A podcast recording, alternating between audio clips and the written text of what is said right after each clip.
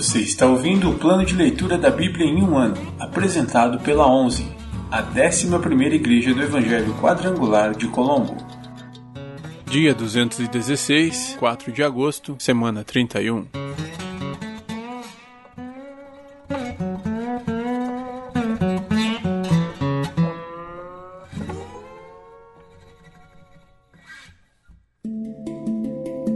Novo Testamento Segunda carta aos Coríntios, capítulo 4. Tesouros em vasos de barro. Portanto, visto que Deus, em sua misericórdia, nos deu a tarefa de ministrar nesse novo sistema, nunca desistimos. Rejeitamos todos os atos vergonhosos e métodos dissimulados. Não procuramos enganar ninguém nem distorcemos a palavra de Deus. Em vez disso, dizemos a verdade diante de Deus, e todos que são honestos sabem disso. Se as boas novas que anunciamos estão encobertas atrás de um véu, é apenas para aqueles que estão perecendo. O Deus deste mundo cegou a mente dos que não creem, para que não consigam ver a luz das boas novas. Não entendendo esta mensagem a respeito da glória de Cristo, que é a imagem de Deus. Não andamos por aí falando de nós mesmos, mas proclamamos que Jesus Cristo é Senhor e que nós mesmos somos servos de vocês por causa de Jesus. Pois Deus, que disse: haja luz na escuridão, é quem brilhou em nosso coração, para que conhecêssemos a glória de Deus na face de Jesus Cristo. Agora nós mesmos somos como vasos frágeis de barro que contêm esse grande tesouro. Assim, fica evidente que esse grande poder vem de Deus e não de nós. De todos os lados somos pressionados por aflições, mas não esmagados. Ficamos perplexos, mas não desesperados. Somos perseguidos, mas não abandonados. Somos derrubados, mas não destruídos. Pelo sofrimento, nosso corpo continua a participar da morte de Jesus, para que a vida de Jesus também se manifeste em nosso corpo. Sim, vivemos sob constante perigo de morte porque servimos a Jesus, para que a vida de Jesus se manifeste em nosso corpo mortal.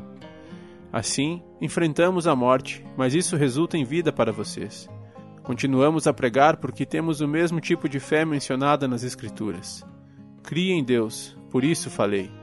Sabemos que Deus, que ressuscitou o Senhor Jesus, também nos ressuscitará com Jesus e nos apresentará a Ele junto com vocês. Tudo isso é para o bem de vocês, e à medida que a graça alcançar mais pessoas, haverá muitas ações de graças e Deus receberá cada vez mais glória. Por isso nunca desistimos. Ainda que o nosso exterior esteja morrendo, nosso interior está sendo renovado a cada dia pois estas aflições pequenas e momentâneas que agora enfrentamos produzem para nós uma glória que pesa mais que todas as angústias e durará para sempre. Segunda carta aos Coríntios, capítulo 5, versículos do 1 ao 10. Um novo corpo. Sabemos que, quando o nosso corpo terreno, esta tenda em que vivemos, se desfizer, teremos um corpo eterno, uma casa no céu feita para nós pelo próprio Deus e não por mãos humanas. Na tenda terrena, gememos e desejamos ansiosamente nos vestir com nosso lar celestial, como se fosse uma roupa nova, porque de fato nos vestiremos com um corpo celestial e não ficaremos despidos. Enquanto vivemos nesta tenda, que é o corpo terreno, gememos e suspiramos. Mas isso não significa que queremos ser despidos. Na verdade, queremos vestir nosso corpo novo, para que este corpo mortal seja engolido pela vida. Deus nos preparou para isso e, como garantia, nos deu o Espírito. Portanto, temos sempre confiança, apesar de sabermos que, enquanto vivemos neste corpo, não estamos em nosso lar com o Senhor, porque vivemos por fé e não pelo que vemos.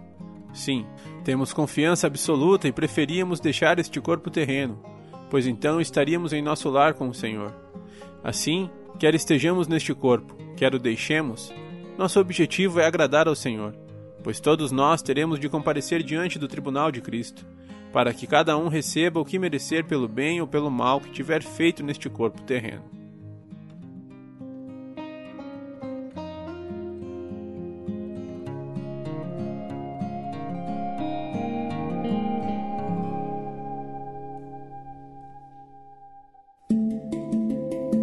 Antigo Testamento Livros históricos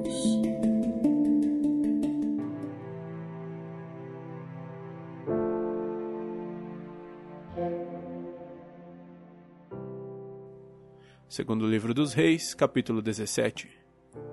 Oséias reina em Israel. Oséias, filho de Elá, começou a reinar em Israel no décimo segundo ano do reinado de Acás, rei de Judá. Reinou em Samaria por nove anos, fez o que era mal aos olhos do Senhor, mas não tanto quanto os reis que governaram Israel antes dele. Salmaneser, rei da Síria, atacou o rei Oséias e o obrigou a lhe pagar tributos. Oséias, porém, conspirou contra o rei da Assíria, deixou de pagar o tributo anual e pediu ajuda a So, rei do Egito. Quando o rei da Síria descobriu a traição de Oséias, mandou colocá-lo na prisão. Os assírios conquistam Samaria. O rei da Assíria ocupou todo o território de Israel e, durante três anos, cercou a cidade de Samaria. Por fim, no nono ano do reinado de Oséias, o rei assírio conquistou Samaria e exilou os israelitas na Assíria. Criou assentamentos para eles em Hala, ao longo das margens do rio Habor, em Gozã e nas cidades da Média. Isso aconteceu porque os israelitas adoraram outros deuses, pecaram contra o Senhor, seu Deus, que os havia tirado da terra do Egito e os livrado do poder do Faraó, o rei do Egito. Seguiram as práticas das nações que o Senhor tinha expulsado de diante deles, bem como as práticas introduzidas pelos reis de Israel. Os israelitas também fizeram em segredo muitas coisas que não eram corretas diante do Senhor, seu Deus. Construíram santuários idólatras em todas as cidades, desde o menor posto de vigilância até a maior cidade morada. Ergueram colunas sagradas e postes de azerá no alto de todo monte e debaixo de toda árvore verdejante. Queimaram incenso no topo dos montes, como faziam as nações que o Senhor havia expulsado de diante deles.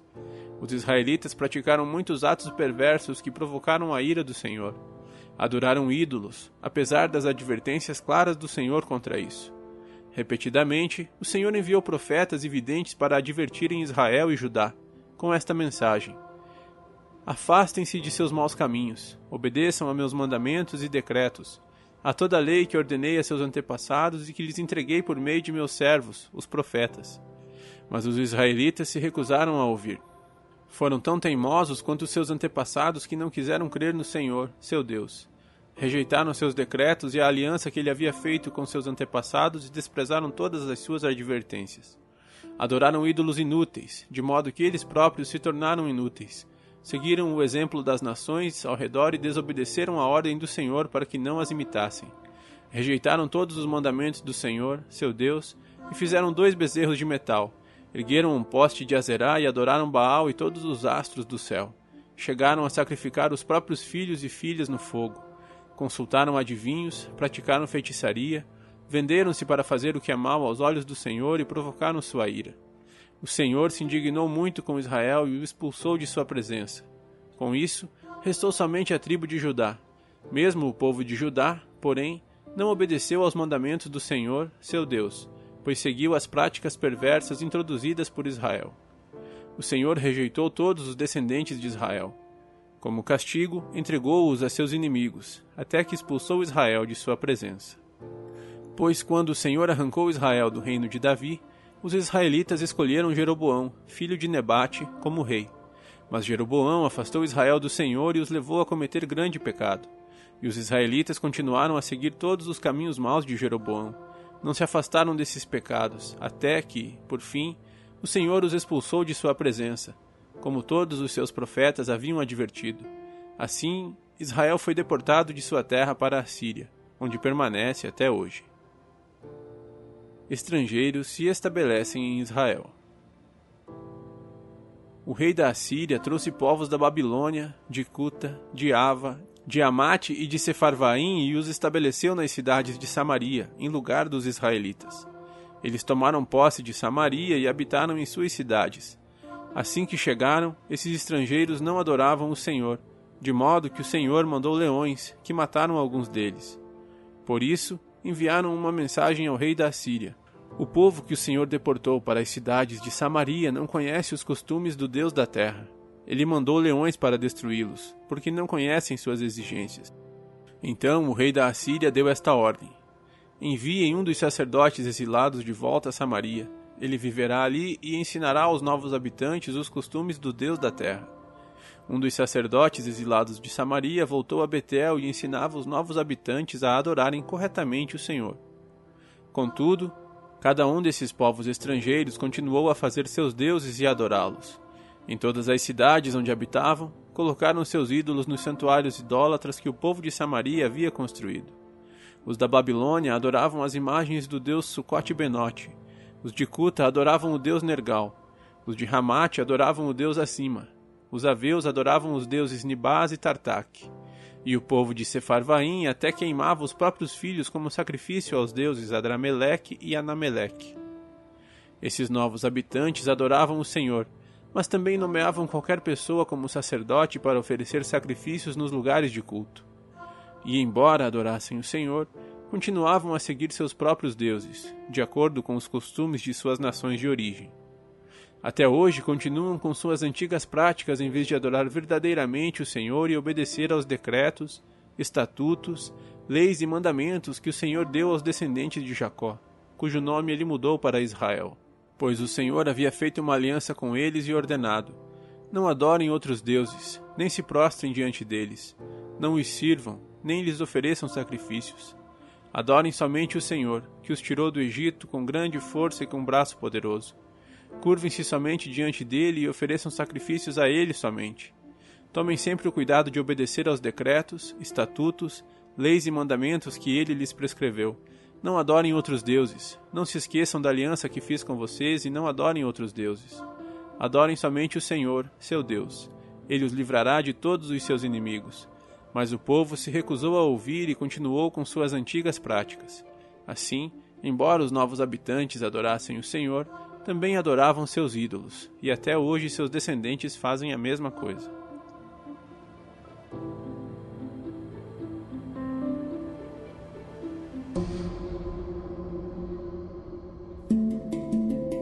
Profetas menores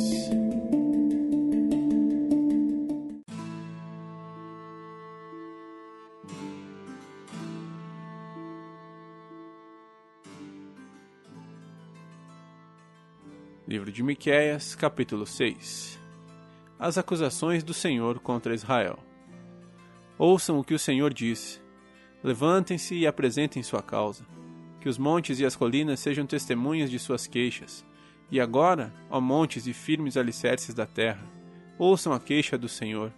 Ele julgará seu povo, fará acusações contra Israel. Ó meu povo, o que fiz para se cansarem de mim? Responda-me, eu os tirei do Egito e os resgatei da escravidão. Enviei Moisés, Arão e Miriam para guiá-los. Ó meu povo, não se lembra de como Balaque, rei de Moabe, planejou que você fosse amaldiçoado e como, em vez disso, Balaão, filho de Beor, o abençoou? Não recorda sua viagem do Vale das Acácias a Gilgal, quando eu, o Senhor, lhe revelei minha fidelidade? Que podemos apresentar ao Senhor?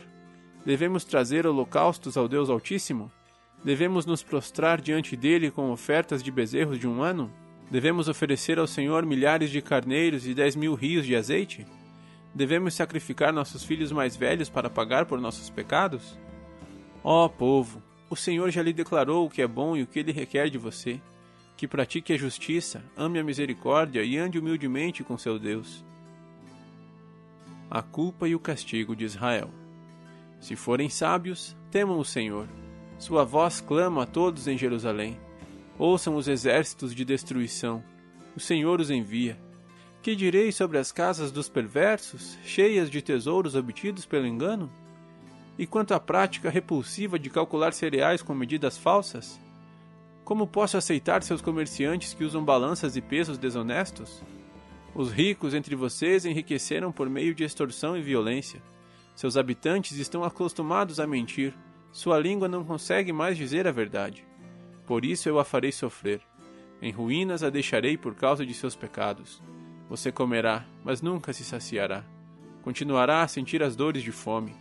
E, embora tente economizar alguma coisa, no fim nada lhe sobrará.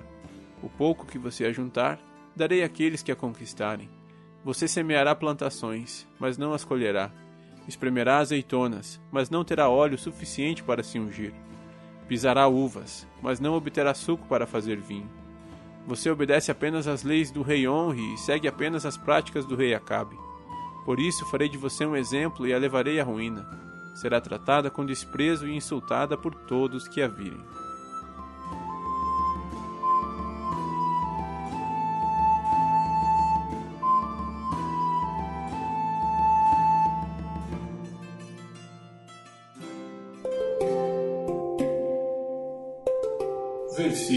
Da semana.